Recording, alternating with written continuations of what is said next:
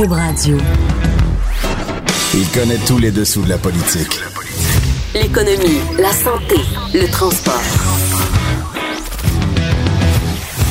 Chef du bureau d'enquête de l'Assemblée nationale. Antoine Robitaille. Là-haut sur la colline. Cube Radio. On rit un peu en studio. Euh, Bon mardi à tous parce que on vient d'entendre que je connais tout des dessous de la politique. euh, la- la- la- les transports, la santé. Puis là, Jean-François Gibault, il dit c'est un peu comme euh, Sam Hamad, finalement. qui avait la connaissance universelle. oui, universel. Selon son cabinet. Donc, bon mardi, vous voyez que le plaisir est déjà pris dans le, le cochon de Cube à Québec. Plaisir politique, toujours évidemment, c'est mardi.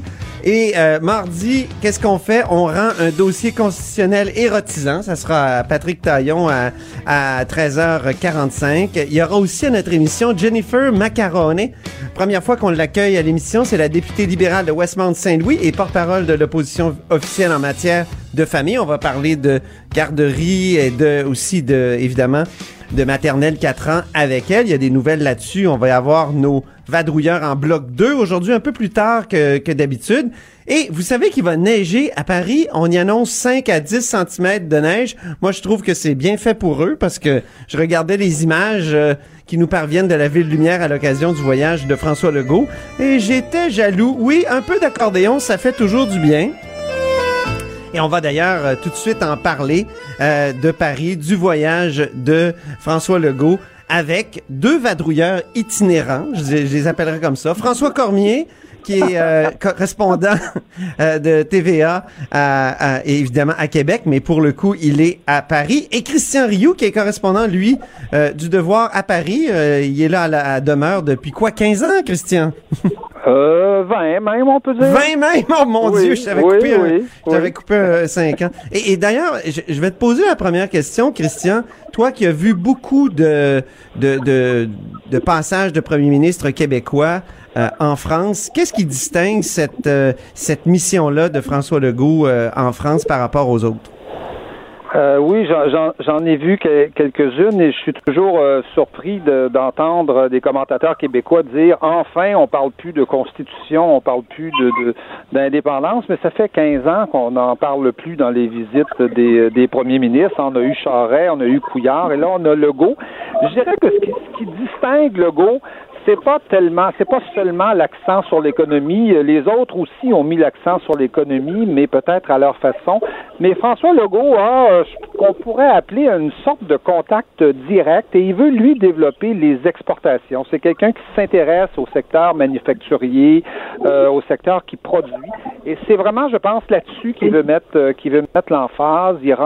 En tout cas, il y a, je sais pas combien de, de, de poignées de main il a donné à Paris avec des, des dirigeants d'entreprise. Là, il arrêtait pas. Et on a été obligé de, de, reporter notre conférence de presse euh, aujourd'hui. Donc, je, je- pense que ce qui va distinguer François Legault, c'est ça, avec avec les qualités évidemment que ça que ça comporte, c'est-à-dire le contact qu'il a probablement directement avec les entrepreneurs, mais aussi les défauts aussi, c'est-à-dire que peut-être qu'il y a des secteurs qu'on va qu'on va oublier aussi dans notre politique étrangère là. François Cormier, ma question, ce serait qu'est-ce que François Legault a dit lors de cette mission, à part il faut accroître les échanges entre les deux pays? Vous étiez là, vous avez sûrement entendu autre chose, mais d'ici, on dirait que c'est tout, c'est l'essentiel du message. Ben, une chose est sûre, c'est l'essentiel du message, Antoine. Il n'y a pas de doute. Il veut euh, augmenter les exportations, il veut augmenter les échanges commerciaux entre les deux, euh, entre la France et le Québec. Ça, c'est certain. Euh, J'ai toujours de la misère à répondre à cette question-là parce qu'il y a ce que nous, journalistes qui travaillons sur la colline parlementaire, avons entendu et ce que le public a réellement entendu. Par exemple, aujourd'hui, M. Legault reconfirme qu'il va euh, faire euh, beaucoup d'ajouts de personnel économique dans les délégations des, de- dans les bureaux du Québec à l'étranger. Vous et moi, on sait qu'il l'a déjà dit. Euh, je sais pas jusqu'à quel point les gens à la maison le savent que M. Legault a cette intention euh, de mettre des employés d'investissement Québec dans les délégations, dans les bureaux satellites, dans les antennes euh, du Québec un peu partout dans le monde, pour justement envoyer les employés sur le terrain et faire en sorte euh, de, de soit jumeler des entreprises ou faire des affaires euh, entre des entreprises, par exemple, ici euh, en France et, au Québec. Donc, je ne sais pas jusqu'à quel point son message là-dessus, sur le, le, le, changement de politique étrangère qu'il veut mener dans les prochaines années, a, a percolé, je vous dirais, notamment pendant la campagne électorale. On n'en a pas du tout parlé, à moins que je me trompe. Alors, c'est quand même. Il en avait, il en avait parlé dans certaines entrevues. Il avait dit qu'il voulait recentrer les relations internationales autour euh, d'Investissement Québec. Et, et euh, mais, mais moi, j'en discutais hier avec Christos Siros, par exemple, un ancien délégué général du Québec à Londres et à Bruxelles, et il disait, il me semble que ça se fait depuis longtemps. Il, y a des, il y a des employés d'Investissement Québec dans les délégations depuis longtemps, n'est-ce pas, Christian Rioux? Oui, ça, ça se fait depuis euh, depuis assez longtemps. Lui parle d'une d'une synergie nouvelle là, avec aussi la, la, la caisse la caisse de dépôt, une agressivité, il parle même d'agressivité des, des, de, ces, de ce personnel-là. Je dirais que c'est certainement des annonces ça, qui inquiètent euh, les gens qui sont dans les délégations euh, et qui sont notamment à Paris dans la délégation générale parce que on sait que les, les budgets ont été de, coupés de manière drastique notamment à la délégation générale du Québec à Paris. Euh, ah bon? Ça... Ah oui, il y a eu des compressions majeures? Comment? Comment? Il y a des euh, compressions majeures, Christian? Depuis depuis euh, depuis quelques années, les, les, budgets ont été coupés pratiquement de moitié à Paris. En tout cas, c'est à peu près dans cet ordre-là. Et euh, on, on, sait que les budgets, notamment consacrés à la culture, euh, c'est une c'est une misère aujourd'hui. Moi, j'ai connu des époques fastes où le Québec organisait des choses sur le plan culturel, des événements importants. Aujourd'hui, c'est une misère ce qu'on fait sur ce plan-là. Ça ne veut pas dire qu'il n'y a pas d'échange, mais sur le plan de la délégation en tout cas, c'est vraiment, c'est vraiment, c'est vraiment euh, minuscule. Et donc, je pense que dans les délégations, je suis certain que les employés euh, ont une peur bleue, qu'on leur enlève encore plus le petit peu, le petit peu qu'il leur reste dans d'autres secteurs pour le mettre, euh, pour le mettre dans l'économie. Là, il va falloir que François Legault nous prouve qu'il veut rajouter de l'argent dans les, dans les délégations et non pas en enlever encore là où il y en a déjà à peu près plus dans des domaines comme le, secteur culturel. Et je précise que quand on, quand le Québec est pas actif dans le secteur culturel à, Paris, ben, c'est en général l'ambassade du Canada qui prend la place. Ah oui, c'est ça. Euh, François ben Cormier, euh, vous, êtes toujours là? Est-ce que François Cormier est toujours là? Vous m'entendez? Oui, oui, oui, OK. OK, il y a comme des, bruits autour. Je me, je me demandais, François oui, ben, Cormier... En fait, je, suis dans un aéroport, Antoine. Hein. Alors, euh, on s'en va vers on s'en va vers Zurich avec M. Legault pour aller par la suite à Tava. Et là, je pense que je me suis mis dans un endroit silencieux pendant que j'y étais, mais juste au moment où l'entrevue a commencé, il s'est mis à avoir plein d'annonces dans l'aéroport. Alors, vous savez euh, comment on est chanceux dans ces moments-là. Pas de problème, on vous entend très bien quand même. Euh, il y, a un peu de, bruit de fond, mais c'est pas grave. Euh, François Legault dit qu'il veut plus d'immigrants français. et, est-ce que c'est pas contradictoire avec sa politique d'immigration qu'on connaissait, qui prônait au contraire l'abandon du critère de la provenance des immigrants, François? Ben, j'ai lu l'article de Christian là-dessus. Euh, il a dit ça à Christian en entrevue dans Le Devoir. Euh, moi, il m'a pas dit ça. Donc, euh, comme je, je vous un peu hier, ce que ce que M. Legault veut, c'est davantage de gens qui occupent des emplois payants. mais pour lui, il n'était pas question de revoir la proportion de Français qui viennent, la proportion de gens qui parlent français, oui, la proportion de et c'est pour ça qu'il veut faire son test de français là. Euh, non, de gens qui parlent français. Je, parle, je précise, de gens qui parlent français. Donc, c'est pour ça qu'il veut faire son test. Il dit, euh, on va faire passer un test de français à tout le monde, puis ensuite, on va y aller euh, à, ceux qui à ceux qui peuvent maîtriser un métier payant rapidement, puis on va les faire venir chez nous. Et quant à savoir, est-ce que vraiment on va amener plus de français, plus on a réessayé aujourd'hui, c'est pas ce qu'il me semble dire, effectivement.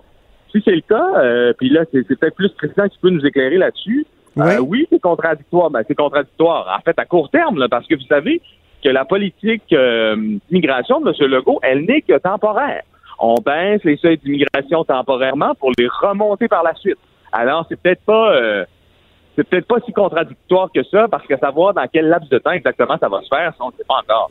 Christian Rioux, sur cette question-là, puisque François Legault l'a dit à vous, cette, euh, cette affirmation, il vous l'a confié. Absolument, non. François Legault a été très clair euh, avec moi. Il veut augmenter le nombre de, d'immigrants en provenance de, de la France. Il dit qu'il y a deux raisons pour ça.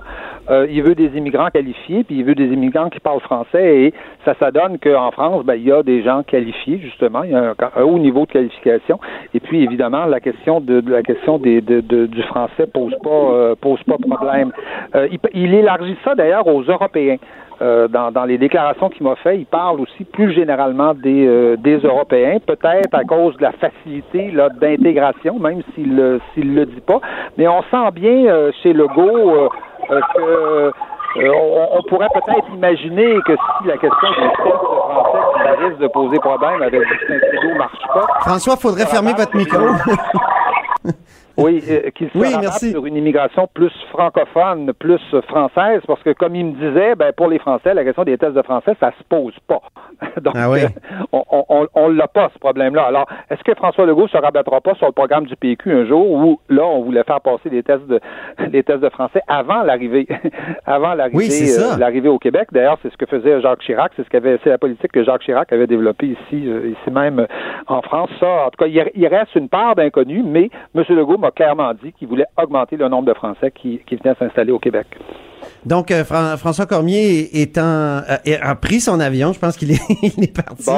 On le salue, on le remercie. Je, je me tourne maintenant vers notre compteur, Jean-François Gibault. Jean-François, vous auriez un commentaire sur, euh, tu aurais un commentaire sur euh, Investissement Québec, sur les propos que François Legault a tenus sur Investissement Québec à l'international? Oui, ben, M. Legault faisait un peu le, son bilan, le, bilan de son passage en, France et il a parlé beaucoup d'Investissement Québec et a parler euh, de l'importance d'augmenter les échanges avec euh, avec l'Europe et plus particulièrement avec la France. C'est l'essentiel du message de cette mission-là. Puis là, il présente ça un petit peu comme une réforme du bouton quatre trous, mais en, réalité, bon, l'élément numéro un dans, dans ce créneau-là, c'est euh, l'accord de libre-échange qui a été signé avec l'Europe, qui porte la signature, il faut le reconnaître, de M. Charret et du Parti libéral, ben même qui a été atterri après ça par Pauline Marois. Ça, c'est l'élément central de l'augmentation des échanges commerciaux avec l'Europe et avec la France. Et euh, ça, M. Legault, évidemment, n'en a pas parlé du tout.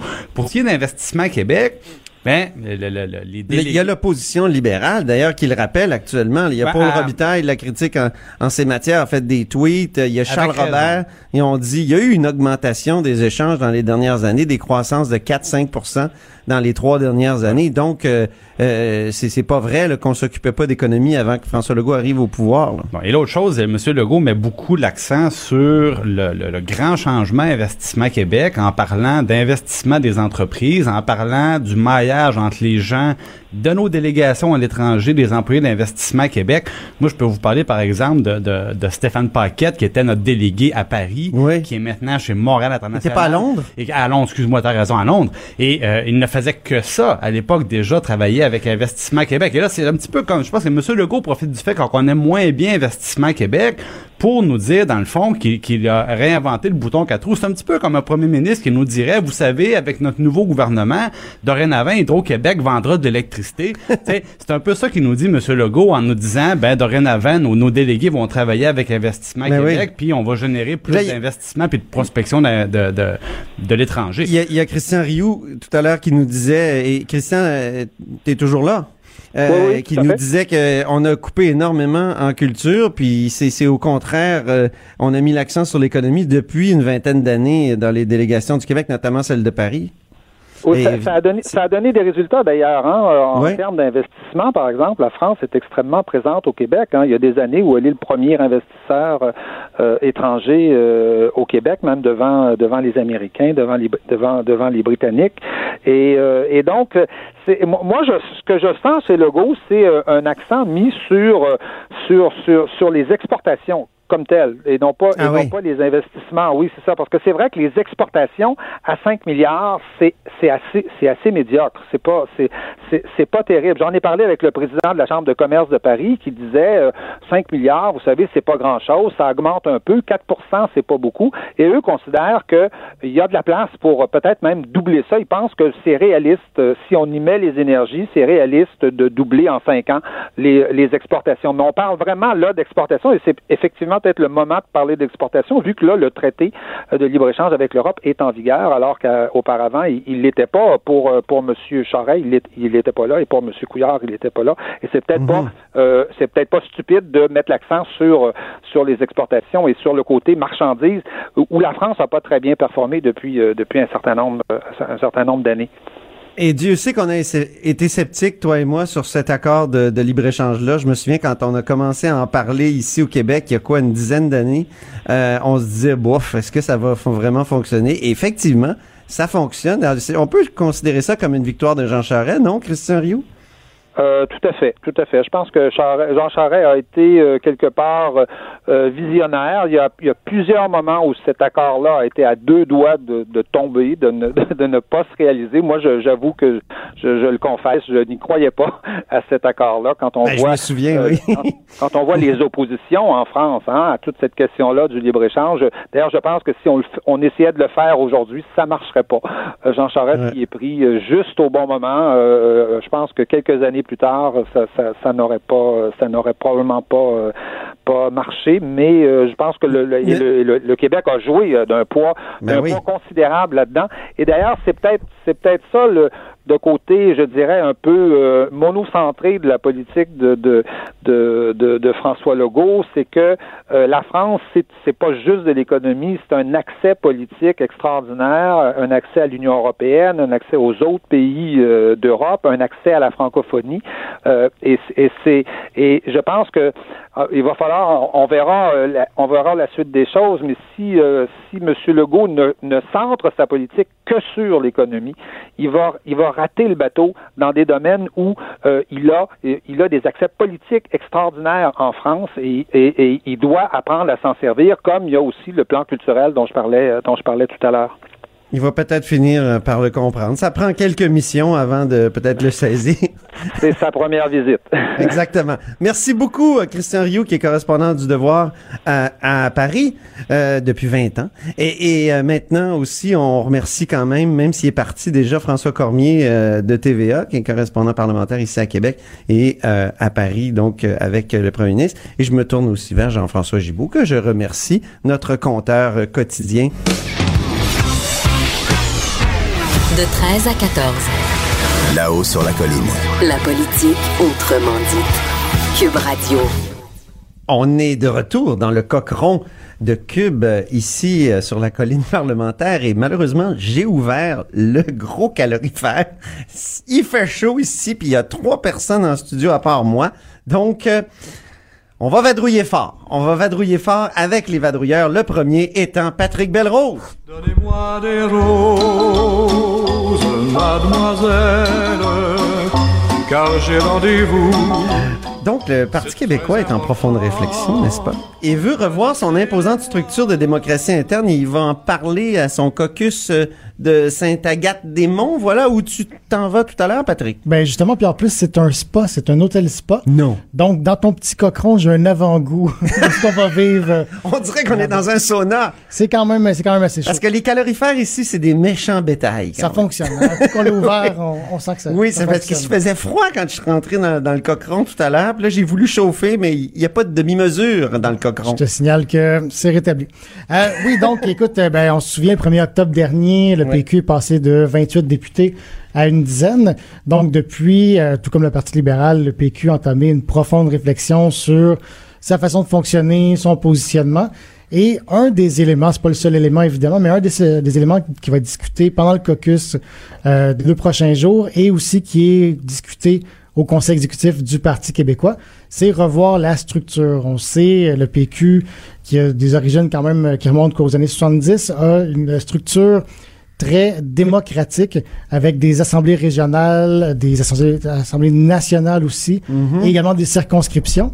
Et là, ce qu'on ce qu'on nous dit, c'est, ben écoute, dans Darcy McGee, évidemment, un comté plus anglophone où le PQ euh, performe moins bien, on a les mêmes exigences. C'est un euphémisme. C'est un euphémisme, performe moins bien. Euh, on a les mêmes exigences d'organisation de comté que dans Lac-Saint-Jean, par exemple, où le PQ, évidemment, performe beaucoup mieux. Donc, c'est une réflexion qui est en cours euh, au sein des députés et aussi au sein du conseil exécutif de savoir est-ce qu'on peut revoir ça pour simplifier un petit peu Et comment on pourrait l'organisation simplifier? Ben, on pourrait, par exemple, là, je, je- on y va comme ça, mais on pourrait, par exemple, regrouper des organisations qui couvriraient plusieurs circonscriptions. Ah oui. Donc, par exemple, Darcy McGee pourrait être parrainé par une circonscription adjacente ou pas trop loin. Oui, oui. Comme ça, on n'aurait pas à créer un exécutif complet pour la circonscription. C'est comme l'Église catholique qui regroupe des paroisses, finalement. Peut-être, j'ai pas vraiment ces références-là en tête.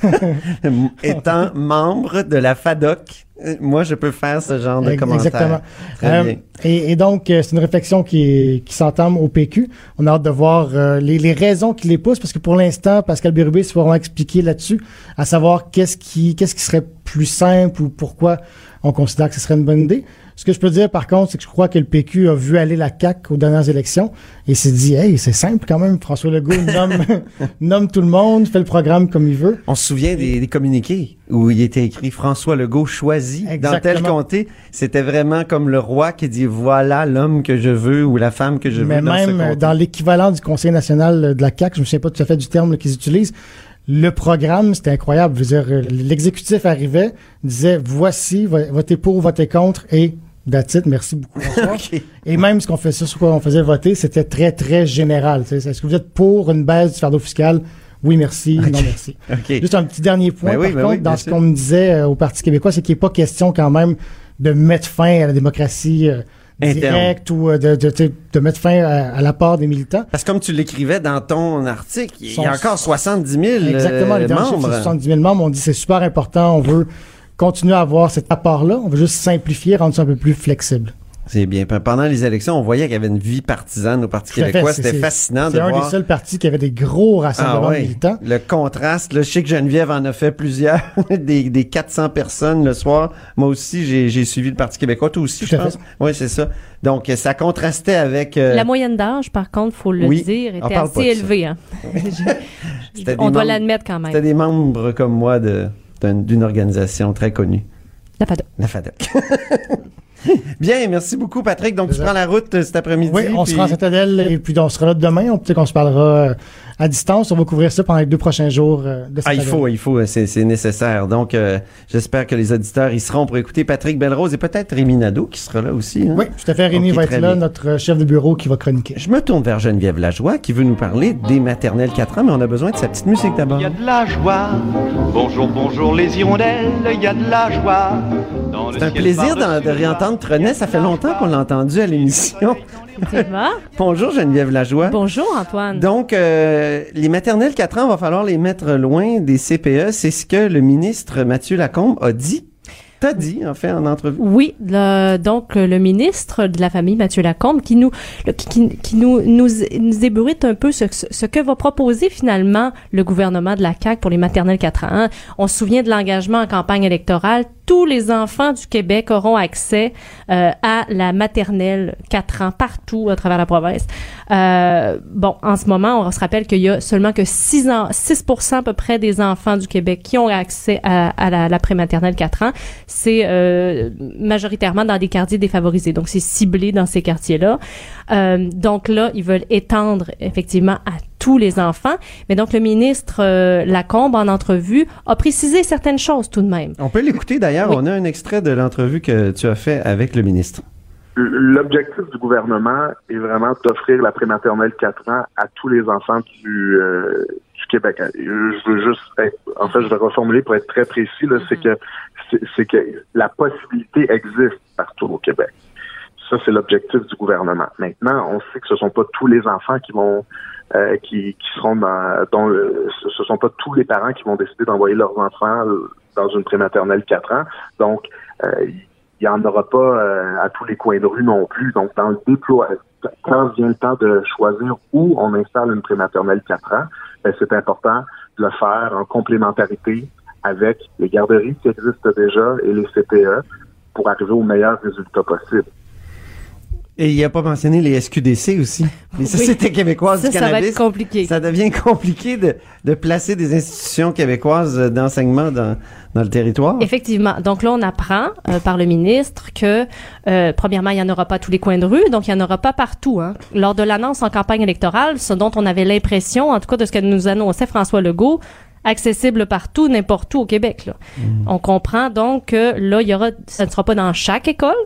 Hein, on- euh, tout, tout dépendra de la demande.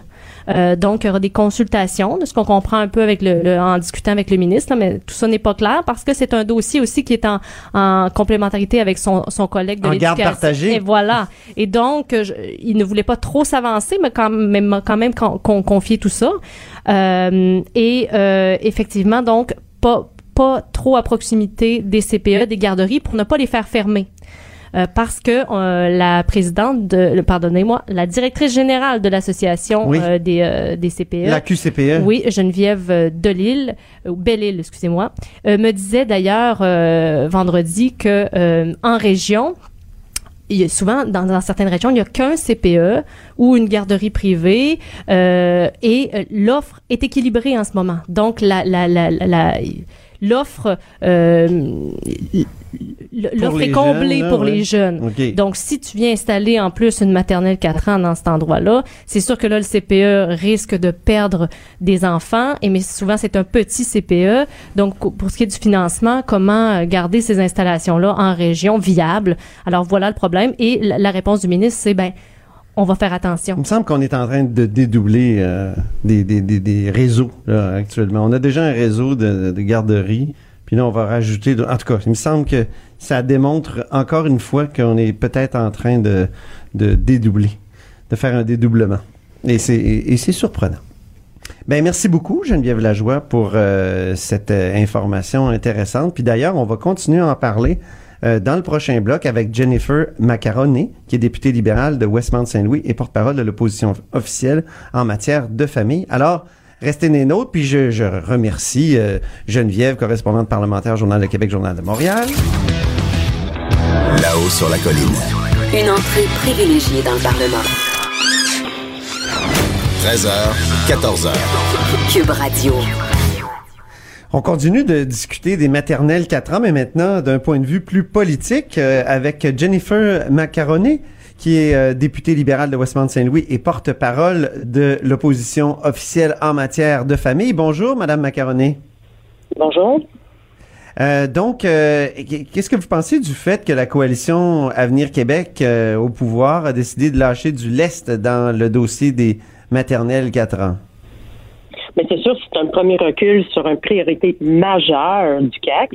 Euh, même le premier ministre a dit qu'il quittera ses fonctions s'il ne pouvait pas réaliser le dossier de maternelle 4 ans. Alors, on se comprend que c'est vraiment un message qui est clair, a quelque chose qui va pas, que c'est un projet brouillon et c'est ré- irréaliste d'implanter l'idée de maternelle 4 ans à travers les réseaux. Le ministre de la Famille avoue que la maternelle 4 ans même aurait un impact majeur sur le réseau de services de garde. Il parle même de fermeture possible de garderies ou de CPE. Alors, je pense que la population a droit à avoir un message clair et concret.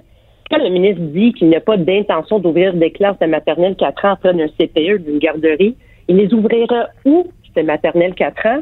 C'est pas clair. Les services de garde et les écoles sont là où il y a des enfants.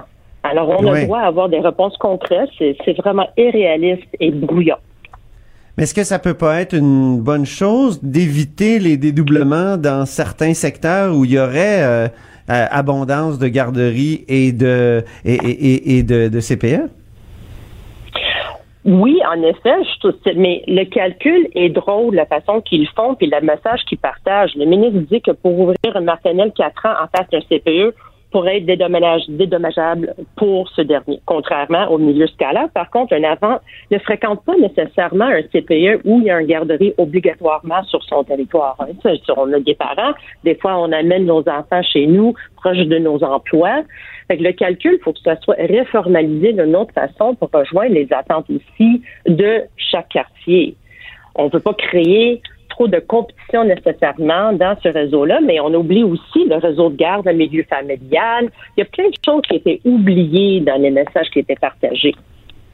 Oui, oui, oui. L'autre chose que, tu sais, l'autre chose que je mentionnerais, c'est que c'est depuis les mois, les spécialistes en petite enfance, euh, eux, ils disent que le réseau des services de garde et le réseau de l'éducation disent au gouvernement que la maternelle 4 ans pour tous, c'est irréaliste et irréalisable. Aujourd'hui, on dirait que peut-être le ministre a entendu le message, Mais ces gens-là, les acteurs de ces réseaux, eux, ils ont perdu des mois de temps à travailler sur un dossier politique. Alors, c'est du temps qui n'était pas investi à supporter nos tout-petits dans les réseaux milieux éducatifs pour les tout-petits. Et j'ose espérer qu'il fera entendre raison de son collègue, le ministre de l'Éducation, et de son premier ministre ici sur le dossier. On n'a que le ministre de Famille qui a pris du recul à date. Donc, euh, il faudrait se, se, se borner à, à, ouvrir des maternelles 4 ans dans certaines régions où il y a euh, des un personnel, pas un personnel, mais euh, des, des, citoyens qui sont à risque, qui sont, comme on le fait actuellement, qui, qui sont défavorisés. Il faudrait continuer la politique actuelle, dans le fond. C'est un peu ce que vous nous dites. Exactement. Puis en plus, on sait qu'on a déjà 400 classes de maternelle 4 ans partout au Québec.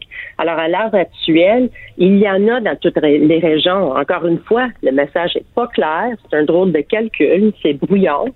On sait pas où. On va mettre ça où, ces garderies? C'est maternelle, euh, c'est maternelle 4 ans. C'est vraiment pas clair. Non, c'est ça. Euh, qu'est-ce que vous pensez des demandes de, la QCPE là-dessus? Euh, est-ce que euh, l'Association québécoise des centres de la petite enfance ne fait que, que, défendre sa, comment dire, son, son, j'allais dire son business? On mhm. pourrait dire, est-ce que c'est une défense corporative des CPE? j'ai l'impression que c'est la coalition Avenir Québec, les gens de la coalition Avenir Québec vont, vont dire ça. Est-ce que c'est une défense qui est un peu égoïste? Pas du tout. On a tous les études, tous les spécialistes, on a tous les études des universités, des gens qui disent en milieu scolaire ou autre que c'est bénéfique que nous envoyons nos enfants à notre milieu de garde, milieu spécialisé pour nos tout petits. On sait qu'il y aura peut-être un impact majeur sur la croissance de nos enfants quand on perd neurologique, quand on perd de la façon d'apprendre. Ils sont équipés, puis c'est eux les spécialistes. Il y a une place pour les maternelles 4 ans dans les milieux défavorisés pour supporter notre population mais il faut respecter les connaissances et l'expertise de notre milieu de garde aussi. Qu'est-ce qu'il faudrait faire si, si, vous, vous étiez au pouvoir? Là, que feriez-vous avec euh, cette coexistence-là de, du réseau maternel 4 ans, puis des CPE, des garderies? L'idéal, ce serait quoi? L'idéal, ce serait de garder le status quo qu'on a présentement en place, puis de continuer le dialogue et la conversation avec nos spécialistes en milieu de garde, parce que eux sont pas nécessairement pas en faveur d'avoir des maternelles 4 ans au sein de, de nos écoles dans les milieux défavorisés, même qui ont déjà dit qu'ils supportent cette idée-là parce qu'on on croit qu'il y a une place pour travailler ensemble, en collaboration, pour supporter nos tout petits. Alors, continuez notre dialogue. Arrêtez de penser de nous prêter des projets qui sont vraiment pas bien pensés, qui sont bruyants, où on n'a pas fait nos études pour dire oui, c'est une bonne idée et de respecter vraiment les spécialistes à ce domaine-là. Alors, dialogue pour s'assurer qu'on rejoint les attentes, puis surtout qu'on pense maintenant à nos tout petits. C'est eux le central de toute la conversation. Bon, mais en terminant, parlons de vous, euh, Madame Macaroni. C'est votre, euh, vous êtes élue depuis le 1er octobre. Euh, commencez la politique maintenant que vous y êtes? C'est un autre niveau de politique pour moi. Ça se passe très très bien je suis fière de faire partie de mon équipe. On est une équipe euh, chevronnée, dévouée, travaillant. Et euh, je dois avouer que ici, euh, dans la circonscription de Westmount-Saint-Louis, j'ai un des plus beaux comtés au Québec. On a ah, ça, ça, tous les députés le disent, hein? oui. On a, on a un peu de tout. On a des quartiers le plus défavorisés au sein de la province du Québec, comme on a des, des quartiers qui sont vraiment à l'auteur de toutes les tendances quand on fait de l'économique ou autre. Alors, euh, on a des beaux projets devant nous. J'adore ce que je fais et je suis vraiment fière euh, de représenter tous les Québécois ici, euh, de Westmont-Saint-Louis. Très bien, ben merci. Au plaisir de vous reparler, Jennifer Macaroni, députée libérale de Westmount-Saint-Louis et porte-parole de l'opposition officielle en matière de famille. Merci beaucoup. Merci à vous. Là-haut sur la colline. Ce que les ministres n'ont pas voulu dire, Antoine va vous dire. Cube Radio. De 13 à 14. Vous écoutez Là-haut sur la colline. Oh, on est à notre chronique constitutionnelle et on est érotisé. Euh, Patrick Taillon est là. Bonjour, Patrick Taillon. Bonjour, Antoine. Qui est professeur euh, de droit à l'Université Laval. Alors, il faut absolument parler de ces propos de Brian Pallister, qui est premier ministre du Manitoba et qui s'en est pris à François Legault quand même. Alors, qu'est-ce qu'il a dit contre François Legault? Et... Ben écoutez, il s'en prend à la fois à François Legault, mais aussi euh, au gouvernement Trudeau d'une certaine manière. Il dit que le Québec, avec sa liste de demandes présentées à Sherbrooke la semaine dernière, fait, le, fait du chantage, du marchandage, et, et j'ouvre les guillemets, ça, ça, ça serait un manque total de respect pour le reste du Canada, puis le Québec se prendrait pour, en tout cas le gouvernement Legault se prendrait, et là j'ouvre les guillemets encore une fois, pour un faiseur de roi. Donc, euh, c'est le, le, ressentiment anti-Québec qui s'exprime à travers le Manitoba, puis j'essayais de, de réfléchir à qu'est-ce qui peut un peu expliquer ce sentiment. Autrement dit, est-ce, bon, je pense qu'il faut pas être manichéen. Est-ce que le premier ministre de, du Manitoba est intrinsèquement méchant? Je ne crois pas. Est-ce qu'il est, est dans la détestation? Pourquoi il est dans cette détestation du Québec? Ben, je pense qu'il y a peut-être quatre raisons qu'on pourrait souligner. D'abord, il y a une espèce de posture, euh, un clivage euh, populiste élitiste, là, une façon de, de, marquer le nous du Manitoba, le nous de l'Ouest contre le gouvernement central d'Ottawa et contre le Québec. Il y a aussi un, un, jeu de pression à travers On ça. pourrait dire que c'est de la vieille politique. C'est de la vieille politique. C'est ce qui faisait effet. beaucoup dans les années 80-90. Il y a aussi une deuxième raison, une pression qui est faite, euh, pas tant sur le gouvernement Legault, mais sur le gouvernement fédéral à travers ça. Parce Mhm. que, au fond, le cri du cœur de Brian Pallister, c'est beaucoup, nous aussi, on veut l'attention d'Ottawa. Mhm. Euh, et on dit, au fond, euh, au gouvernement d'Ottawa, faites attention, parce que si vous dites oui au Québec, on va vous percevoir comme des faibles chez nous. Donc, il euh, y, a, y, a, une façon de faire monter les enchères en vue de l'élection fédérale. Troisième chose, je dirais d'un point de vue électoral, euh, il y a un sentiment, un ressentiment, un sentiment de dépossession pour le Manitoba et l'Ouest en général. On Avant, peut, on appelait ça aliénation. Aliénation, oui. On a un peu le sentiment que l'élection, peu importe ce que va voter le Manitoba, l'élection va se décider au Québec. C'est ça. Et là, on a un peu le sentiment que, ben là, nous, l'élection nous échappe. Peu importe euh, la vigueur avec laquelle on va voter pour les conservateurs, peu importe la vigueur avec laquelle on votera euh, à l'élection, c'est au Québec que ça va se décider. Un peu comme on a parfois entendu au Québec dans les dernières années, quand les libéraux semblaient s'accrocher au pouvoir pour l'éternité, les libéraux québécois, on entendait des voix dire, ben au fond, le, le, vote concentré de la minorité anglo-québécoise est trop décisif. Oui. Tout, tout, est décidé d'avance. Ben, c'est un peu l'inverse. C'est comme si, dans l'Ouest, on dit, ben, le Québec va décider du gagnant à notre place, puis nous, peu importe la majorité qu'on va exprimer, euh, ça changera rien. Et quatrième Bien. raison, ouais. sur le fond des choses, moi, je pense, et c'est là qu'il y a peut-être le plus matière à analyse, il y a un grand malentendu entre le Québec et l'Ouest. C'est-à-dire que dans le propos de plusieurs leaders de l'Ouest canadien, il y a cette idée qu'on a fait trop de concessions, déjà trop de concessions à l'endroit du Québec. Mais de quelles concessions s'agit-il? Quand on regarde les choses franchement depuis des décennies, ah oui. les demandes constitutionnelles du Québec ont toutes été rejetées, à part peut-être le, le, dossier assez ponctuel des commissions scolaires dans les années 90. Tout le reste, ça a été refusé. 92, ah oui. c'est un changement fait contre le Québec. Malgré tout, il y a ce sentiment dans l'Ouest canadien d'avoir déjà trop donné au Québec. Trop donné au Québec, hein? Et, et, là, le malentendu, il est là. Est-ce qu'on a trop donné au Québec ou on a trop donné à Ottawa qui nous disait faire ça pour le Québec? Et je prends deux exemples. Pour conserver le Québec dans la, dans la fédération. Premier exemple. Mais là, ça n'existe plus, ça. Je veux dire, ben, le, le, couteau sous la gorge, le danger, et, et il n'y a qu'un qu'un nationalisme sans souverainisme mais, au mais, pouvoir à Québec.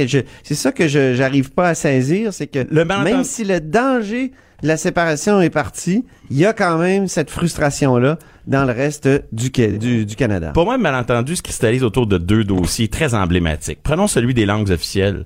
Au fond, dans l'Ouest canadien, on a l'impression qu'en acceptant le bilinguisme de Trudeau père, ben là, on a fait d'énormes compromis pour le Québec. Or, le Québec Ah n'a ouais. jamais demandé d'avoir des boîtes de céréales bilingues.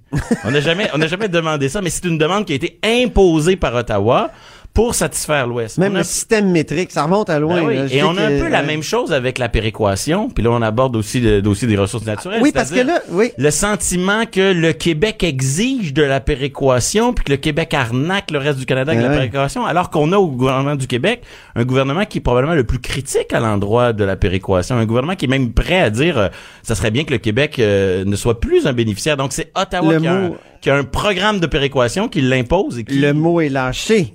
Péréquation. Puis là, les gens vont peut-être mieux comprendre pourquoi on parle de tout ça dans la, dans la, la, la, la, comment dire, la chronique constitutionnelle. Et parce que, je sais pas si les gens ont conscience, mais il y a un débat en Alberta actuellement, débat qui va mener évidemment à une élection. Euh, je pense au, c'est au mois de mars, en tout cas c'est ce printemps, euh, en Alberta pour euh, le, gouvernement albertain. Et là, il y a un plan de Jason Kenney. Jason Kenney qui est chef du parti conservateur là-bas, qui est pour l'instant dans l'opposition, mais qui caracole en tête des sondages, qui, qui dit, Jason Kenney, ancien ministre de Stephen Harper, qu'il faut remettre le Québec à sa place dans le dossier de la péréquation, faire un référendum sur la péréquation. On l'a évoqué là, quelques fois dans la chronique, mais c'est important, ça pourrait être très important ce référendum-là si s'il était tenu par euh, les Albertains. Bon, il y, a- il y a quelques Et, la- préalables. et- et quand on parle de, de, de péréquation, c'est un dossier constitutionnel. Il y a quelques pe- il y a quelques préalables. Il faut d'abord que M. Kenny soit élu, mais ça semble tellement évident qu'il le sera qu'on peut déjà, euh, pour l'instant, euh, prendre pour acquis que ça, ça va se produire. Mais si- s'il est élu, effectivement, il a, il a fait cette promesse de sortir les revenus des ressources naturelles du calcul de la péréquation. C'est un changement important à la, à la façon de distribuer. Euh, euh, la Patrick péréqu- ça, là, tranquillement. Oui, pardon. Donc, en ce moment, dans l'Ouest canadien, on a l'impression de payer euh, pour la péréquation au Canada parce que la richesse générée par les revenus du pétrole, par les revenus des ressources naturelles, c'est ça, euh, euh, serait telle que, au fond, les Albertains, ils ont le sentiment de ramasser la facture pour euh, tous les provinces bénéficiaires, dont le Québec. Ouais. Et donc, leur idée, ce serait d'avoir un calcul de la péréquation, soit d'éliminer la péréquation, ou soit de la maintenir, mais en écartant les revenus de, du pétrole, du calcul de la péréquation, ce qui fait que l'Alberta ne serait plus euh, un contributeur. On ne sait pas encore quelle serait la question de Jason Kenney, un éventuel, comme éventuel premier ministre, à, à un référendum sur la péréquation. Hein? Non, mais ce qu'on sait, c'est la mécanique qu'il veut utiliser. Au fond, il, il a fait une lecture du renvoi sur la sécession de 1998. Vous avez cette célèbre décision de la Cour Oui, suprême oui, oui. euh, qui euh, portait sur la sécession du Québec. Puis dans, ce- dans cette affaire-là, la Cour suprême dit euh, quand une province demande, quand une majorité d'électeurs d'une province demande clairement quelque chose, demande un changement démocratiquement par référendum, ben, il y a une obligation réciproque du reste du pays de négocier de bonne foi le changement qui est voulu. OK, donc là, dans la, la Cour suprême a dit que s'il y avait un référendum dans une province sur un sujet qui serait constitutionnel, mettons la souveraineté du Québec, c'est un Oui, ben, c'est l'exemple dont la C'est Cour, l'exemple, euh, mais ça pourrait être beaucoup d'autres sujets. Moi, je me souviens qu'en en 2008, les oppositions, qui étaient majoritaires en Chambre, parce que Jean Charest, en 2008, était minoritaire, avaient préparé une motion, une motion sur le rapatriement des, des, des compétences en matière de culture au Québec, ce qui aurait créé une, un débat constitutionnel, ce qui aurait fait mûrir le fruit. Oui. Parce que euh, le gouvernement Charest disait toujours le fruit pas mûr pour des négociations constitutionnelles. Et, et là, Jean Charest, je me souviens, moi, et, et c'est, il y a certains de, de- de- dans son entourage qui m'avaient confirmé qu'on craignait cette motion-là, que l'ADQ, à l'époque, opposition officielle, et euh, le Parti québécois aurait, euh, aurait pu faire voter, aurait pu faire adopter par la Chambre, et forçant ainsi un débat constitutionnel euh, entre euh, Ottawa, le reste du pays et, et le Québec. Et nous étions à l'époque dans un parlement minoritaire et nous ça. étions à quelques jours de la dissolution. Et c'est au fond la dissolution qui a, a fait que ce projet a avorté. On, on saura jamais. Mais ça aurait déclenché aurait cette fameuse obligation de négocier que Jason Kenney en Alberta veut utiliser et dans son dans un éventuel référendum En réalité, sur la péréquation. Depuis les grands échecs, là, des grands messes constitutionnelles qui ont été l'accord du lac Meach puis l'entente de Charlottetown dans les années 90, c'est créé une espèce de, de tabou autour de la modification constitutionnelle. C'est créé l'impression que peu importe qu'on essaie, ça marchera jamais. Et en 98, quand la Cour suprême a eu à se prononcer pour interpréter la procédure de modification, ben, elle a voulu mettre un petit peu d'huile dans cet engrenage un petit peu coincé. Oui, parce qu'une constitution doit évoluer. Exactement. Donc, elle a voulu jouer un rôle de facilitateur. Et elle a inventé jurisprudentiellement cette obligation de négocier de bonne foi pour faciliter les choses, que ce soit dans un dossier qui concernerait la sécession du Québec ou dans un autre. Elle nous dit, hey, tout le monde a des responsabilités, tout le monde a des devoirs. Et depuis, cette obligation constitutionnelle de négocier, elle est dans l'air. Personne ose l'utiliser de front. Il y a eu cet épisode en 2008 au Québec où le Parlement québécois est passé très proche de, la mettre en œuvre, de, lancer la- la- la- la- l'affaire. Et là, on a dans l'Ouest canadien un politicien qui a toutes les chances de devenir euh, premier ministre et qui lui prend l'engagement de dire, moi, je vais, je vais utiliser cette tactique, cette, cette obligation qui est énoncé par la Cour suprême, puis je vais forcer le gouvernement du Canada et les autres provinces à négocier avec nous l'Alberta sur la question euh, de la péréquation, puis de, au fond des intérêts de l'Alberta. Ce qui pose une question importante, c'est que si c'est pour arriver, qu'est-ce que le Québec devrait faire comme euh, comme quelle attitude on devrait adopter au Québec face à un tel référendum? Ouais. Est-ce qu'on devrait euh, accepter de négocier avec les Albertains en ayant des demandes en échange? Et c'est pour ça que je pense que ce serait important qu'au Québec on ait une Mais la négociation serait entre l'Alberta, le gouvernement central, donc Ottawa, et les autres provinces. En fait, entre tous les partenaires de la fédération, Bon. donc tous les membres de la fédération, ce qui pose la question de quelle serait l'attitude de notre gouvernement dans ces négociations. Peut-être que le, gouvernement Legault a déjà dit qu'il voudrait rapatrier des pouvoirs. dans son dans sa dans sa plateforme constitutionnelle euh, qu'il a présentée et adoptée dans, dans une instance partisane, euh, la, la la CAC comme parti politique a pris position pour des demandes. Mais depuis qu'ils sont au pouvoir, on a plutôt des demandes, je dirais, qui sont axées sur des affaires administratives, plus des affaires de gestion courante des dossiers. Oui, c'est une critique que tu formules, Oui. euh, Patrick, Euh, d'ailleurs, une- de- oui. de- des demandes. Il y a, il y a comme un, un fossé entre les demandes euh, théoriques, disons, de la CAQ dans son euh, dans son programme et les demandes maintenant qui sont au pouvoir. Oui, et, et au fond, il faut se demander à quel moment euh, la, le gouvernement de la CAQ va ressortir son véritable programme en la matière.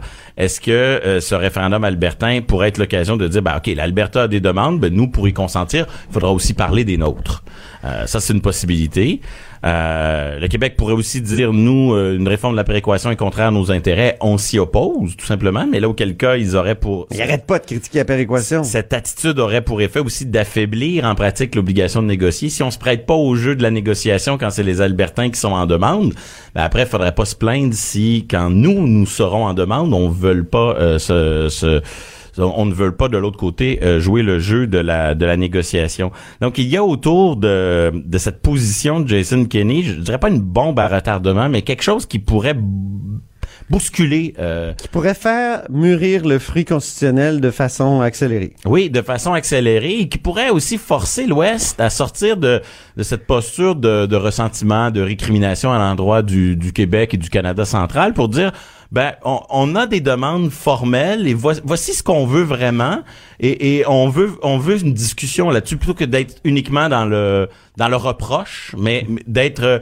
euh, dans voici concrètement des demandes avec un et nous exigeons un suivi là-dessus ce qui pourrait forcer euh, d'autres partenaires de la fédération à dire ben nous aussi on a des demandes et peut-être qu'il faut euh, euh, briser ce tabou constitutionnel. Oui, oui. Et c'est- donc, ça pourrait vraiment euh, être, euh, comment dire, faire partie de, du, de la politique en 2019, surtout à, à, à l'aube, en plus, d'une élection fédérale Ouais, cet automne. je pense que ça J'ai irait, l'impression euh, que les partis fédéraux vont avoir du mal à dire à M. Kenny en campagne électorale, lui aussi, qu'il doit pas euh, promettre ça. Il doit revenir sur sa promesse. Ça va être délicat, là aussi, le- le- les rapports entre la politique fédérale et la, la politique albertaine, surtout du Parti conservateur. Il y aura du temps quand même parce qu'il faudra d'abord l'élection de en Alberta, ensuite il faudra que le gouvernement conservateur albertain l'organise ce fameux référendum. Il pourrait oublier de le faire, ça arrive parfois que les gouvernements ne donnent Oh. pas nécessairement un suivi à toute leur On pense au mode de scrutin de, de Justin Trudeau. Peu importe, les Ouais. exemples sont nombreux, mais si toutes ces étapes se réalisent, oui, d'ici quelques années, euh, la question pourrait euh, se soulever. Merci infiniment, Patrick euh, Taillon, qui est professeur de droit à l'Université Laval et qui est notre chroniqueur constitutionnel avec Guillaume Rousseau habituellement, mais qui était absent aujourd'hui. Donc, euh, merci. Cube Radio.